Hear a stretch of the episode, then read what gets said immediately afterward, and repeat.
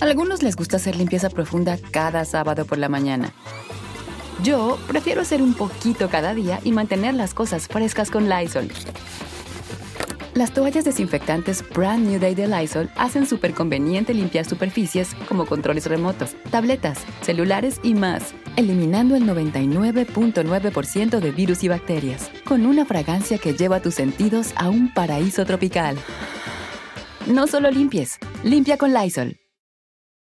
They say plants like music. Yeah, no, like really, they, they respond to the vibrations of it, which means that this playlist you're listening to, the plants are too. You know what else plants like? Organic soil from Miracle Grow. It's made with all the best stuff like wood fiber and compost. Plus, it's OMRI certified organic, which officially means it's made with superior ingredients. And when you give your plants the stuff that makes them happy, they won't judge you on your iffy playlist. Hear that, plants? So go ahead and give them Miracle Grow.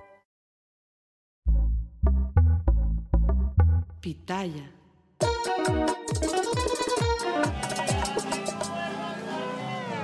Bueno, bienvenidos a este Sin Rodeo. Esta semana seguimos con el periodismo. No sé por qué últimamente estoy con periodistas, periodistas, periodistas. Desde Colombia para el mundo, Carolina Sarasa. Y le estaba preguntando, Carolina te estaba preguntando, ¿de qué parte eres de Colombia? Y me dices, de Medellín. Y yo, ay, pues, pues la gentico paisa lo dejó allá. Ave María, es que ese acentico paisa se quedó en Medellín, Colombia, hace ya yo, María, hace 26 años que llegué a Estados Unidos. Tenía 13, haz la cuenta. Bueno, 25 y pico llegué. Así que soy una mezcla de todo, pero sigo siendo de Medellín, Colombia, comiendo arepa, sancocho y muy colombiana para el mundo y para ti. Cuando tú, cuando tú viniste, te hablaban de los acentos, por ejemplo, a mí yo nunca he vivido eso. A mí nadie me ha cuestionado mi acento, pero yo tengo amigas mías que para actuar y todo, hace muchos años le decían, ese acentico usted lo pone neutro ya. ¿Tú viviste eso o no? Sí, fíjate que sí. Cuando yo llegué, eh, llegué a Miami a los 13 años y aquí estudié y quería ser reportera y sabía que hace 20 años no era como ahora que afortunadamente es más fácil que te dan oportunidades. Me dijeron, ¿quieres ser reportera? Ok, va a un mercado chiquito. Me mandaron a Corpus Christi, Texas.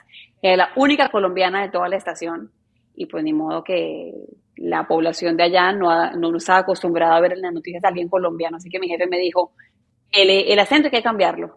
Y qué difícil, especialmente hablar de tú cuando yo hablo de usted. Y no es tanto por respeto, sino porque a mi esposo le digo usted, y sí, lo respeto mucho, pero no es, mi amor, ¿usted qué va a comer? y entonces para mí un show grandísimo porque me decían, no puedes sonar tan colombiana. Poquito a poquito a pesar de que era difícil, poco a poco empecé como que a tomar algunas palabras, a darme cuenta que tenía que hablar de tú de vez en cuando y que tenía que hablar un poquito más neutro y ahí he vivido en toda parte del país, así que poco a poco se me ha cambiado ese acento y tengo una mezcla rarísima de un colombiano por allá raro. Sí, pero qué, qué bueno que todo eso ha cambiado un poco, porque entiendo que si eres actriz y vas a hacer un papel, yo que sé, por ejemplo, de una española y eres colombiana, pues sí, vas a tener que trabajar en el acento porque tu personaje es de hacer a alguien que no es, pero para ser tú en la televisión o para ser periodista, qué, periodista, qué bueno que eso ha cambiado. Yo nunca he vivido eso, honestamente. Sí que yo lo explico alguna vez, por ejemplo, cuando voy a casa de mis padres, a veces me oyen hablar y dicen, Dios mío, qué raro hablas. Claro, porque hay muchas palabras, yo voy mucho a Medellín, y hay muchas palabras que para que me entiendan en diferentes sitios las tengo que decir diferentes. Y yo siempre lo explico. En España el tomate se llama tomate, en otros países la misma cosa se llama ajitomate. Entonces, Totalmente. Entonces sí que he variado muchas palabras para que me entiendan otras personas, pero nunca he cambiado mi acento.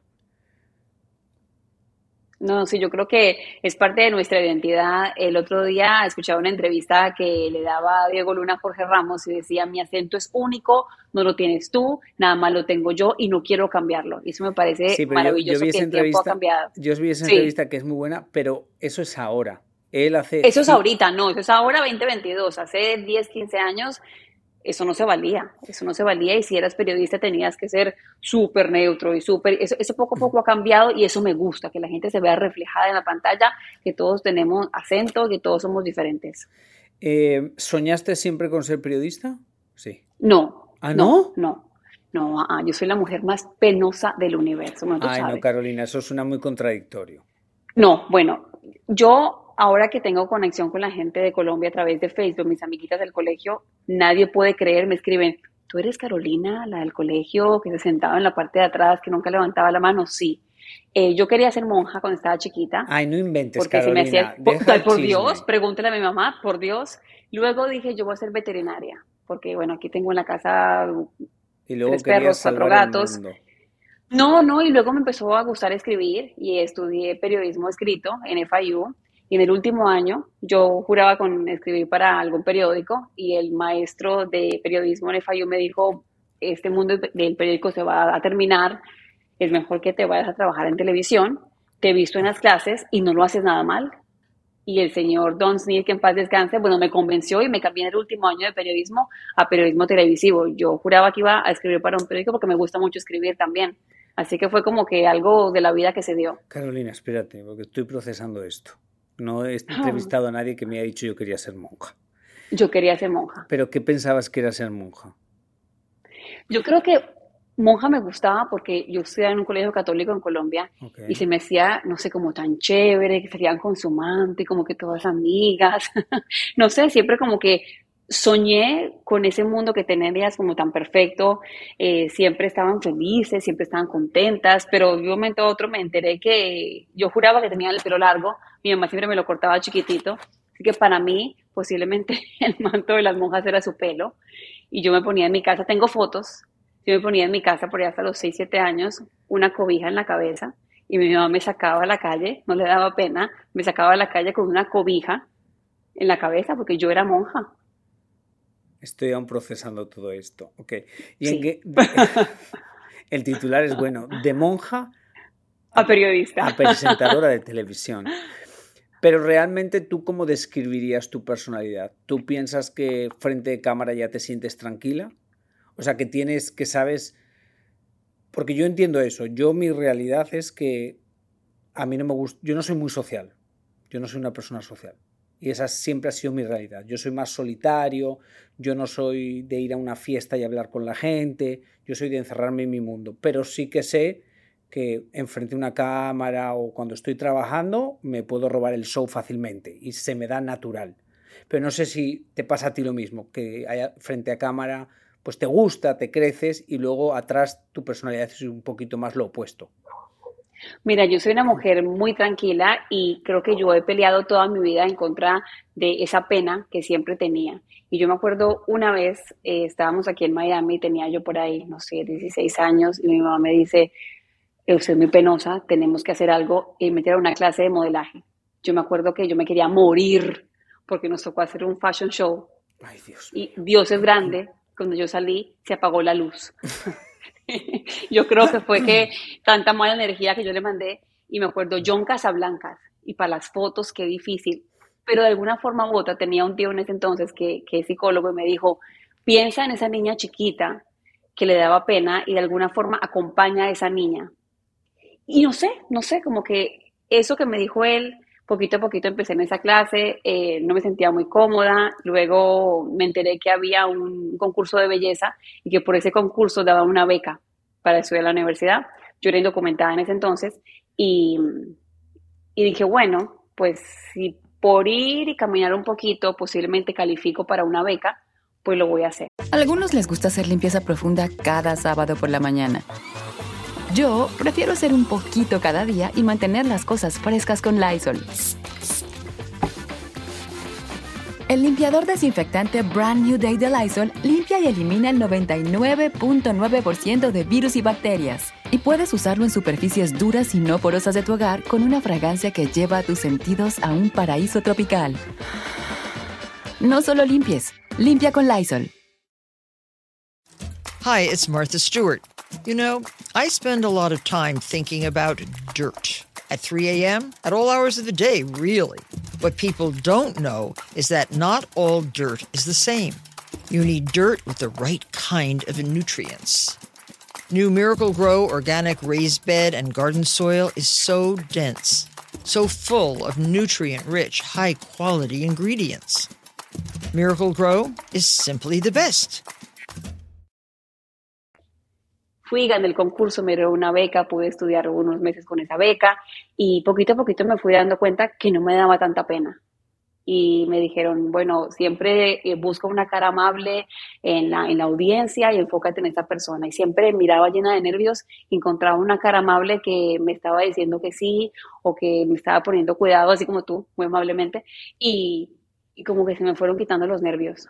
Y alguien me dijo un día, y que a veces Carolina eh, está nerviosa, pero posiblemente es nada más, se dan cuenta ese 2-3% de tus nervios, eso no se nota entonces, como que poquito a poquito fui trabajándome y hoy en día, afortunadamente, bueno, sería el colmo que me dé pena, ¿no?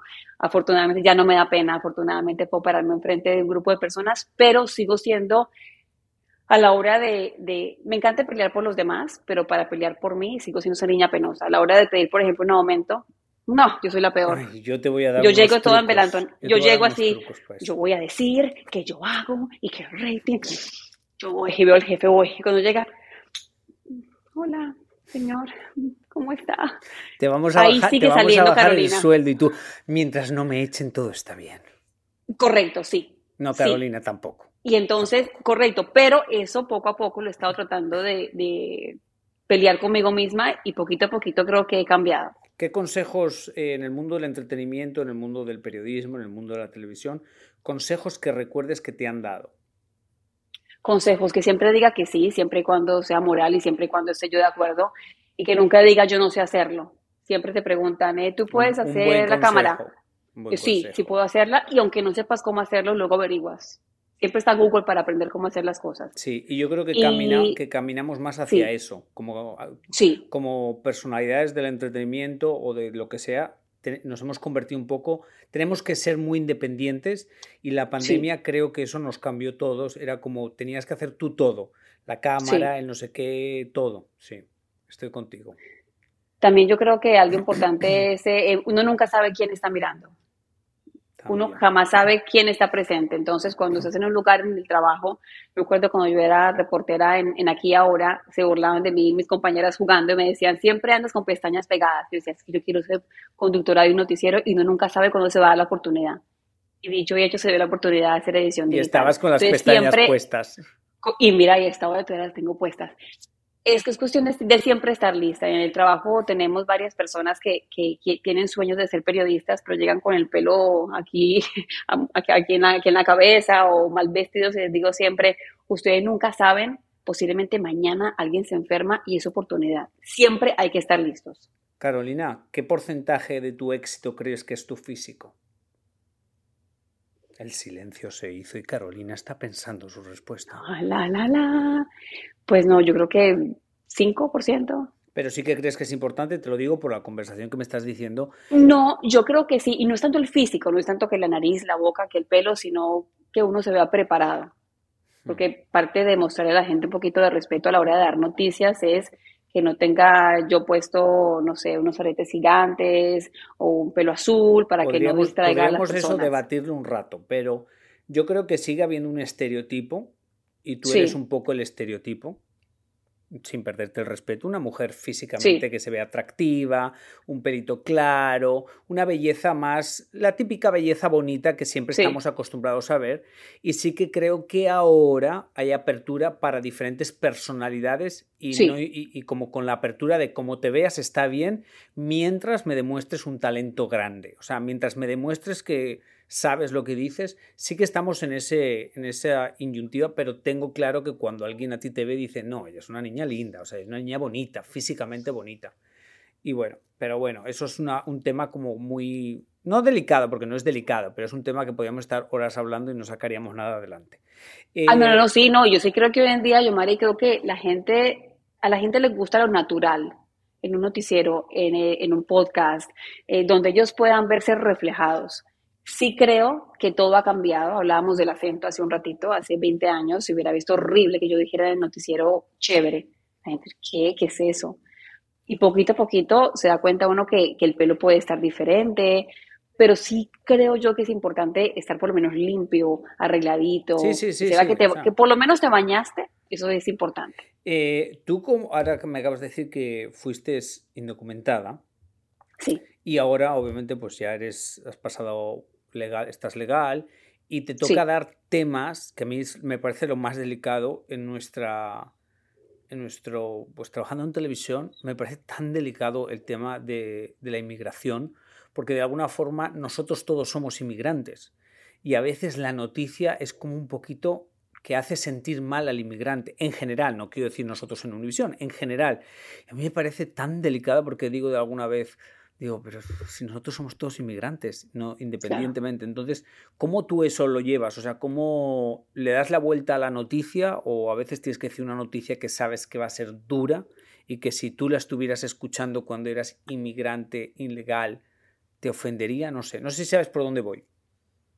Mira, yo creo que es súper importante el trabajo que hacemos, especialmente la comunidad indocumentada, porque es una comunidad que confía ciegamente en lo que dice su canal de noticias en español en Estados Unidos. Ellos confían que si decimos que hay que hacer esto, lo van a hacer, así que es una responsabilidad enorme. Trato siempre de tratarlos a la gente con muchísimo respeto y dar la información que me gustaría a mí haber tenido. ¿Por qué? Porque, por ejemplo, tenemos la facilidad de conseguir un abogado que venga al noticiero. Ellos no tienen la posibilidad de tomar el teléfono y llamar a un abogado. Entonces, siempre que hay una entrevista, por ejemplo, de inmigración, pienso, ¿qué me hubiera gustado saber a mí? Me da mucha emoción cuando damos noticias positivas de inmigración, tristeza cuando también escucho comentarios negativos. ¿Por qué? Porque también yo fui indocumentada, también yo sé lo complicado que es, por ejemplo, para un soñador querer eh, estudiar en Estados Unidos, aunque tengas perfectas calificaciones, nadie te da una beca porque no califica. Yo sé lo que es estar separado de un ser querido porque está en otro país. Entonces lo entiendo, me da mucha lástima, creo que tengo una empatía muy grande con la comunidad indocumentada, eh, pero la responsabilidad, yo, Mari, pues eh, informarlos de la mejor manera y jamás insultarlos porque uno a este país viene a trabajar, a estudiar. Si estuvieran también en sus países, no se vendrían para acá. También fue el caso de mis papás. A algunos les gusta hacer limpieza profunda cada sábado por la mañana. Yo prefiero hacer un poquito cada día y mantener las cosas frescas con Lysol. El limpiador de inodoros Brand New Day de Lysol limpia y desinfecta el inodoro y el cepillo, eliminando el 99.9% de virus y bacterias con una fragancia que lleva tus sentidos a un paraíso tropical. No solo limpies, limpia con Lysol.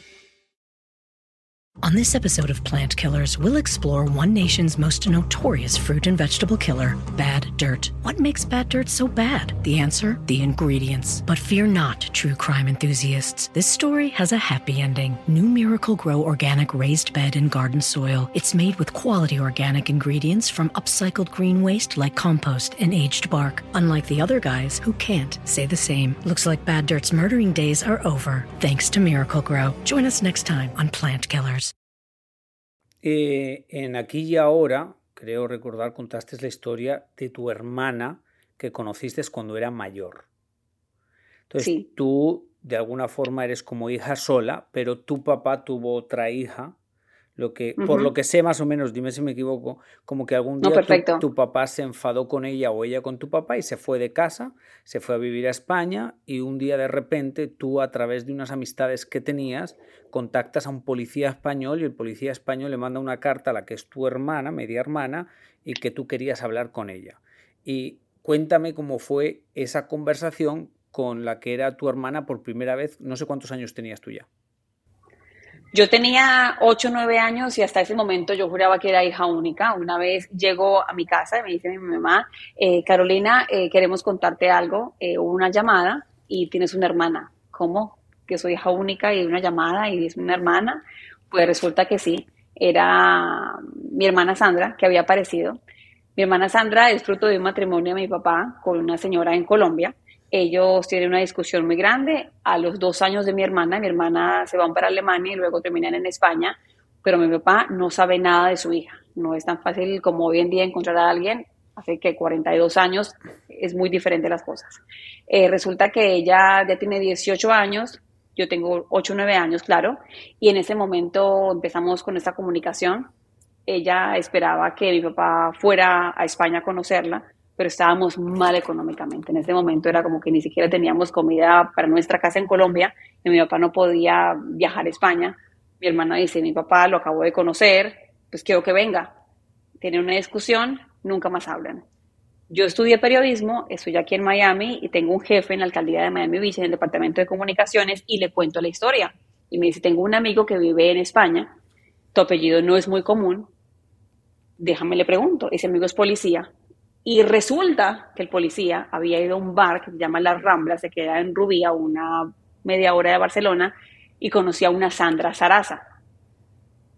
Me dice, escribe una carta, yo te doy la información, le escribí una carta, y en la carta a la Carolina que le encanta escribir, eh, no supe qué escribir. Y entonces le empecé diciendo, hola, soy tu hermana, no sé qué escribir, no sé qué decir, pero me encantaría hablar contigo. Si tuviste alguna pelea con tu papá, con nuestro papá, no es mi culpa, pero yo quiero a mi hermana. Y así fue como mis 27 años, 26, eh, volé a Barcelona por primera vez y nos conocimos. Oh, y hoy en día, hoy en día pues somos muy cercanas, no vivimos tan ¿Qué cerca te acuerdas, ¿Qué te acuerdas de ese viaje? ¿Te, eh, ¿Te cambió tu perspectiva por momentos de tu papá? ¿Lo entendías? Eh, ¿qué, tenías en la mente cuando viajabas a conocer una hermana y todo? O sea, no sé. Yo estaba tan nerviosa. Yo siempre tuve cuando estaba chiquita una hermanita imaginaria. Yo siempre, siempre me faltó esa hermana. Mis papás cuando estábamos en Colombia querían adoptar a otra niña y llegamos a un punto final de casi adoptarla, pero mi papá perdió el trabajo y se terminó ese proceso de adoptarla. Me quedé siempre como con ese huequito de querer una hermana conmigo. Y cuando me acuerdo que compré un pasaje súper barato, entonces volé Texas, Chicago, Chicago, Alemania, volé por todo el mundo antes de llegar a Barcelona. Y cuando llegué me encontré afuera del aeropuerto con una mujer eh, parecidísima a mí, eh, con dos niños chiquitos que tenían carteles que decían Tita. Oh, wow. Y, y yo decía, pues que mi familia. Y me acuerdo que nos abrazamos y fue tan importante ver a mi papá reflejado en mi hermana, que se parecen muchísimo. Y yo llegué a España como, como una embajadora de mi papá, porque desde que yo me enteré que tenía una hermana, mi papá siempre, cada Navidad hablaba de Sandra. En mi casa siempre había un espacio para Sandra. Mi mamá, aunque no era su hija, siempre hablaba de esa hermana que tenía Carolina. Y mi papá ha sido un hombre mm, que ha tenido la vida muy difícil, pero es un excelente papá. Y mi hermana se perdió ese papá era como que de un momento a otro sentirme un poquito también culpable porque yo había tenido a un excelente papá que había dado todo por mí, pero había otra mujer al otro lado del mundo que comparte mi misma sangre, pero que no tuvo ese papá. Para ella Gustavo es un desconocido. era como que tratar de contarle ese señor que ella piensa que uno fue un hombre que según ella la abandonó, qué, tan buen hombre es y, y, como mi papá y como nuestro papá y, y poder decir hermana yo todavía la llamo, ella es una mujer un poquito diferente a mí porque es muy seca. Y yo le digo, te quiero, te quiero. Ah, no, es española. Carolina. Ella ya está españolizada. No, no, total, total. Españolizada. No cuelgo hasta que no me digas que me quieres. Ok, vale, que te quiero. Sí, pero porque en, España eh, mis padres escuchan siempre este podcast. Yo creo que mi padre nunca me ha dicho en mi vida te quiero pues señor, es un momento que le diga a su hijo Yomari que lo quiere mucho a través de este podcast. Pero te voy a decir una cosa, yo veo a la gente aquí diciendo te quiero tan fácil que yo digo, yo siento mucho más amor por mis padres que igual nunca me han dicho te quiero que estos diciéndose te quiero que siento que es lo más fake del mundo. Pero sí que en España no existe mucho la cultura esa como aquí, I love you, I love you, I love you. Eso sí es cierto, sí, eso sí es cierto. Pero ¿sabes qué pasa, Yomari? Que no sé, como que yo siempre trato de, de a la gente que la quiero en el momento. Mm, mm, siempre pienso en eso de, a mis papás hay que decir los quiero mucho hoy porque yo no sé qué va a pasar mañana. Y, vivir la vida sin remordimientos. Y, no sé, la vida se nos va tan rápido. Hace poquito mi papá estuvo tan enfermo y siempre pensaba yo, ¿qué me faltó decirle? Entonces siempre trato de asegurarme que a la gente que yo quiero le digo que la quiero mucho. Y de acostarme a dormir siempre, después de mandar un mensaje a mis papás agradeciéndoles. Eh, ¿Le tuviste que, o sea, te sentiste con la necesidad de pedirle perdón por tu papá a tu hermana? No sé si le dije la palabra perdón, porque yo no creo que él hizo nada malo, pero sí tratar de, de una forma u otra, explicarle que su papá la quiere mucho que su papá es una persona maravillosa, que no estuvo con ella no porque no quiso, sino porque no sabía dónde estaba.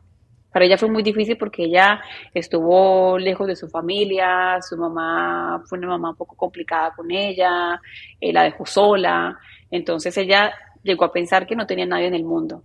Y qué tristeza porque había un hombre trabajador que hubiera estado feliz con que Sandra estuviera en la casa. Mi mamá hubiera estado muy contenta. O sea, los hijos de mi hermana le dicen a mi mamá abuela y, nunca han estado conviviendo más de dos semanas a la vez. Entonces, es, ese sentimiento de culpabilidad de que ella no tuvo lo que yo tuve.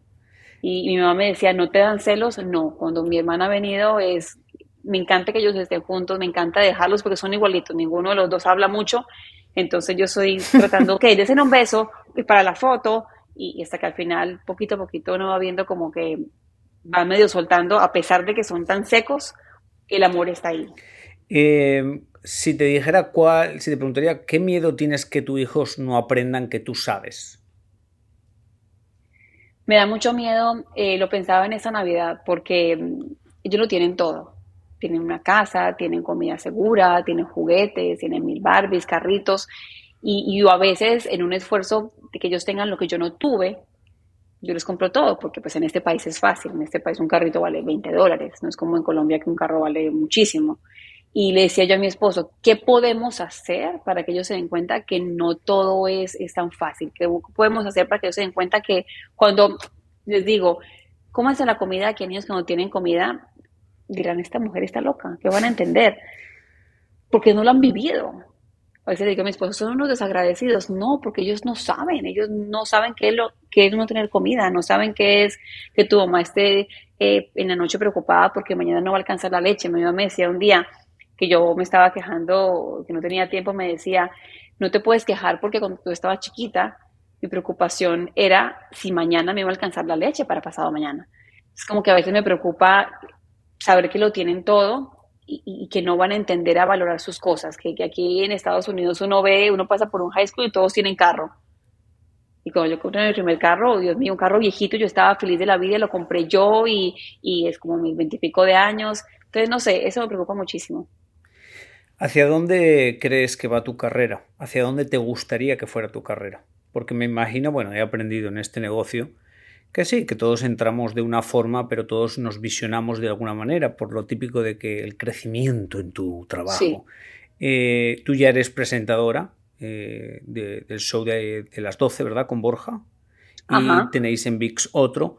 ¿Te ves siempre haciendo eso? ¿Qué te visualizas? ¿Te visualizas un día dejando la televisión? ¿O eres de esas personas que le va a encantar toda la vida la investigación, el periodismo? Mira, a mí me encanta escribir. Yo escribí un libro hace nueve años acerca de una historia de una chica puertorriqueña que perdió la vida en Las Vegas y me gusta mucho escribir. Ahora estoy en una etapa de mi vida en que tengo dos niños chiquitos y se me complica un poquito escribir y trabajar y cuidarlos y ser mamá y ser esposa sí me gustaría eventualmente retomar el tema de escribir. En cuanto al tema del trabajo, me encanta la edición digital, me encanta VIX, pero sí entiendo que no puedo ser la chica de edición digital toda la vida. Tengo 38 años y sí me gustaría, por ejemplo, viene el tema de las elecciones.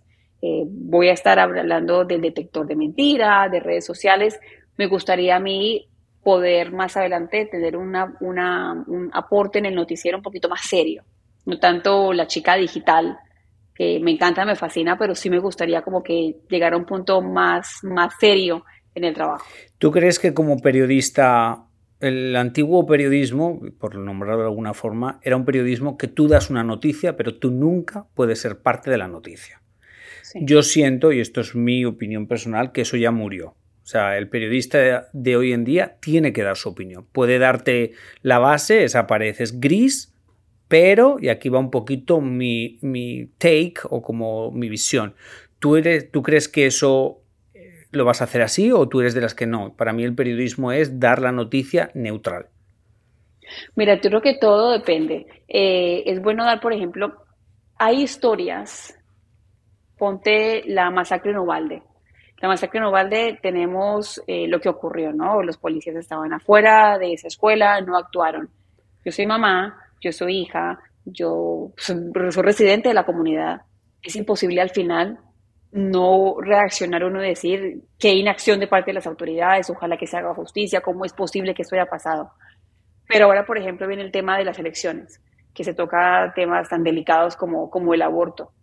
Para algunas personas está bien y para otras está mal. Me parecería un poquito incorrecto yo dar mi opinión al respecto, porque podría estar hiriendo a alguien que esté de un lado o del otro hay temas que yo trato, aunque obvio que en todas tengo una opinión, trato o el tema del control de armas. Muchísima gente diría que el tema de la libertad de expresión y, de la libertad de que puedan poseer armas, otra gente diría que hay que eliminarlas. Entonces, esos temas tan delicados trato de nunca dar mi opinión, pero en temas humanos siempre la doy, siempre la doy.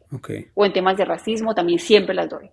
O sea que sí que das una opinión, pero más en, en temas que, no, que son más un poco neutrales, que es un poquito más... Correcto Sí, un poquito lógico, o sea, como una lógica sin querer meterte, pero los temas más controversiales, políticas y otras cosas, mm, no entras en esas cosas. No, casi nunca porque me parece un poquito inadecuado. Vuelvo al tema, por ejemplo, de las elecciones. Me gusta, eh, hay, hay un debate presidencial o un debate, digamos, a nivel Senado tal dijo tal, tal dijo tal, y que la gente en su casa Pero no crees, ¿no crees que es necesario? ¿No crees que en la época que estamos, cómo la comunicación funciona, que la comunicación ya es muy viral y la viralidad se hace en redes sociales, ¿no crees que es necesario dar un punto de vista? Que si no das un punto de vista, te quedas fuera de la batalla? Pero todo depende. Cuando vemos, por ejemplo, noticias en cable, vemos, por ejemplo, CNN, vemos Fox, vemos que ellos tienen más una, una, agenda, un punto de vista en el que ellos pueden decir, me parece horrible lo que dijo Trump o me encanta lo que dijo Trump. Pero para nuestra comunidad creo que lo más importante es darle la información, eso es lo que está ocurriendo. A menos de que sea una historia que sea obvio, que sea una, una injusticia, trato siempre de mantenerme bastante en la mitad, porque me parece peligroso. Em, otro tema ya para cerrar, tú que eres mamá en Estados Unidos, yo no soy padre de nadie, bueno, de un caballo, pero ah. yo si pudiera, si mis sobrinos estuvieran en Estados Unidos, creo que los tendría eh, colegio en casa, homeschool, creo. Lo he pensado.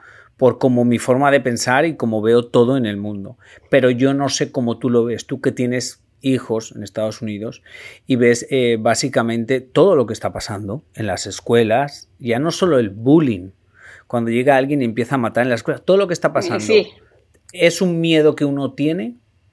Es horrible, es horrible para mí. Fíjate que este año ya mi hija calificaba para entrar al colegio y dije, no, todavía no. El próximo año puede entrar. Yo la llevo en la tarde la llevo a clases y yo la acompaño. Y hace poquito estaba buscando colegios y es súper triste pensar que prioridad la seguridad que el nivel de educación. He ido a varios colegios y fui a un colegio después de la masacre en Ovalde y la mujer tuvo que haber pensado que yo estaba loca, porque yo entré, mi pregunta fue, em, ¿y esas ventanas eh, son, son antibala? ¿Y, y, el departamento de policía a, a, cuánto queda de acá? ¿Y qué pasa si entra alguien y su guardia está armado? Y la mujer me miraba y mi esposo me pisaba, era como que, y, no, son preocupaciones que tengo. Digamos, hubo una escuela que me gustó porque vi que había mucha seguridad, había mucho policía afuera y es una cosa horrible uno pensar que mandas al niño al colegio pensando que es el lugar más seguro del mundo y ahí es donde llega alguien a disparar. El tema de estudiar desde casa, para mí el homeschooling sería una opción fantástica sin embargo, sí creo que los niños deben de tener la oportunidad de socializar y de compartir. Y veo a mi hija cuando va en las tardes a clases o con amiguitos que la pasa tan bien que sería también triste robarle esa parte de su niñez. Pero sí, para mí sería lo mejor del mundo. Sí, bueno, Carolina, si algún día soy padre, Dios quiere, creo que mis hijos son homeschool. Pero... Pues sería buenísimo. sí. Pero bueno, oye, un placer, qué bueno hablar contigo, aunque te veo todos los días, igual nunca hemos, nunca hemos hablado por 30 minutos. Nunca me das 30 minutos porque eres demasiado famoso y siempre todo el mundo está alrededor. Ay, Carolina, por favor, bájale, bájale. Valoro mucho que me hayas dado 30 minutos, yo, Mari. Bájale, Siempre te busco por aquí por allá para por lo menos decirte que te ves guapísimo como siempre. Muchas gracias, Carolina. Y si necesitas hablar con un español, habla con Borja. Habla con Borjita. a Borja le encanta hablar. Borja habla y habla. Pero con el teléfono acá. ¿Ah, sí? Le dije, ojo que te va a crecer la papada. Oye, un placer. Ay, a ti. Muchísimas gracias, Yomara. Dios te bendiga. Muchísimas gracias por tu tiempo. Igual. Y a usted que me escucha todas las semanas, que Diosito te ponga donde más puedas brillar. Hasta la semana que viene.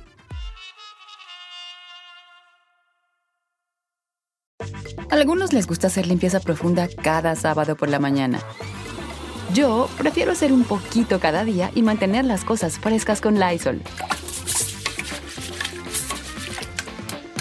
El limpiador de inodoros de Lysol ofrece una limpieza 2 en 1 al desinfectar el inodoro y el cepillo y eliminar el 99.9% de virus y bacterias.